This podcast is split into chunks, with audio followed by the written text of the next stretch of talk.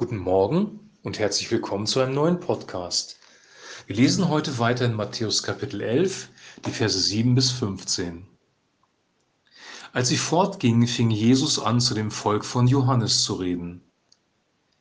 Was seid ihr hinausgegangen in die Wüste zu sehen? Wolltet ihr ein Rohr sehen, das der Wind hin und her weht?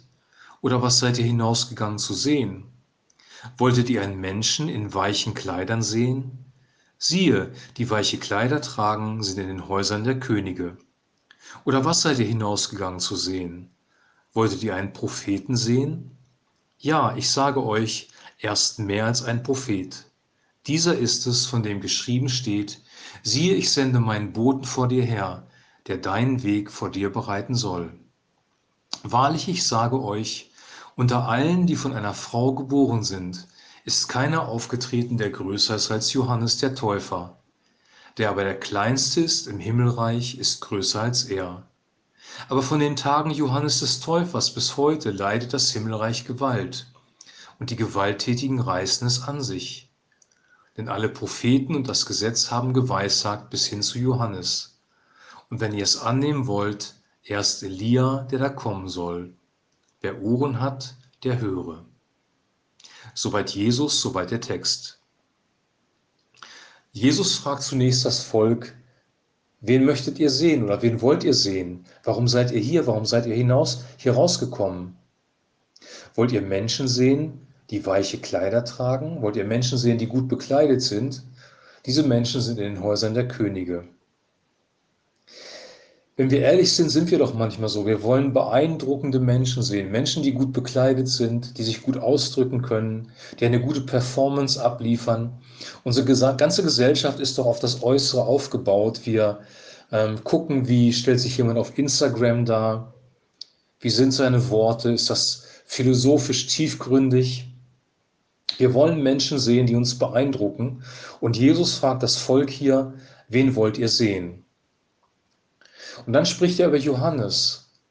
Er zitiert aus Malachi 3, Vers 1 und sagt eben, dass Johannes derjenige ist, der vor ihm hergeht. Siehe, ich sende meinen Boten vor dir her, der deinen Weg vor dir bereiten soll.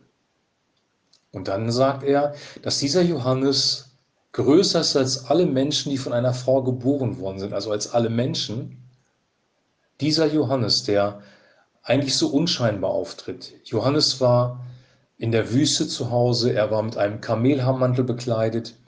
Er hat sich von Heuschrecken und wilden Honig er, ernährt. Er war jetzt nicht der ähm, überragende Führer in der Gesellschaft. Er gehörte nicht zur, zum religiösen Establishment. Er war nicht in der Politik, sondern er war ein einfacher Mann in der Wüste mit einer einfachen Botschaft. Er hat das Volk aufgefordert, umzukehren, Buße zu tun von ihren falschen Wegen, sich taufen zu lassen und er hat auf Gott hingewiesen.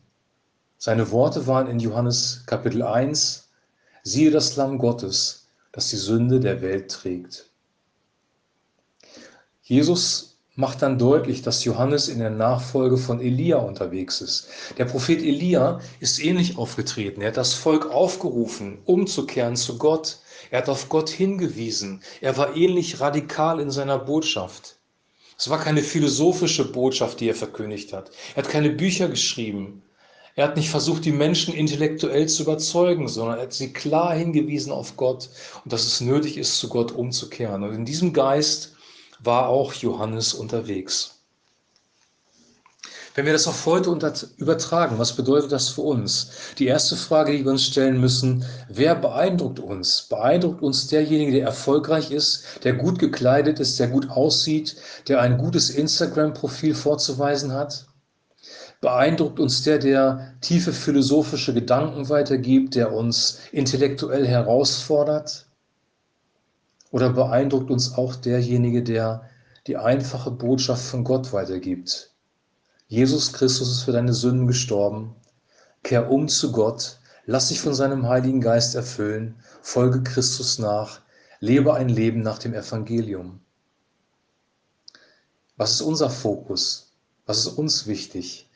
Das ist die Frage.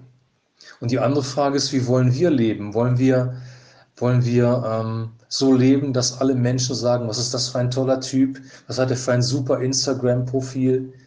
Wie gut ist die Performance in der Gemeinde? Wie gut ist der Lobpreis? Wie gut ist die Predigt? Wie ansprechend philosophisch ist das Ganze doch? Wie nett für unsere, unsere Seele? Wie fühle ich mich, wenn ich in die Gemeinde reinkomme? Oder geht es darum, dass wir unser Herz öffnen für die wahre Botschaft, die Gott uns weitergeben will? Es ist ein Unterschied, ob die Performance gut ist oder ob die Botschaft eine gute Botschaft ist. Wir sprechen vom Evangelium. Evangelium heißt gute Nachricht, gute Botschaft. Und die gute Botschaft ist, dass Jesus Christus für unsere Sünden am Kreuz gestorben ist, dass er uns erlöst hat von der Macht der Sünde und vom Tod, dass wir ewiges Leben haben durch ihn und dass wir umkehren dürfen zu Gott dem Vater. Diese Botschaft sollten wir weitergeben, denn diese Botschaft bringt echtes Leben. Ich wünsche uns, dass wir den richtigen Fokus haben, dass wir ähm, uns nicht beeindrucken lassen von guter Performance, sondern dass wir auf den Inhalt der Botschaft gucken, auf den einfachen Inhalt der Botschaft. Ist es Gottes Wort oder ist es Schall und Rauch? Das ist die Frage. Ist es wirklich Gottes Wort? Gott möchte uns mit seinem Wort berühren. Er möchte unser Leben verändern. Er möchte die einfache Botschaft des Evangeliums durch den Heiligen Geist in uns bringen. Wir sollen ein verändertes Leben führen, das ihm wohlgefällig ist und das letzten Endes uns Frieden, Freude und ähm, auch Liebe bringen wird. Für Gott zu leben, mit Gott zu leben, nach seinen Prinzipien zu leben, ist das Beste, was wir tun können auf dieser Welt. Setzen wir die Prioritäten richtig. Wir hören uns morgen wieder. Ich wünsche dir einen gesegneten Tag. Shalom.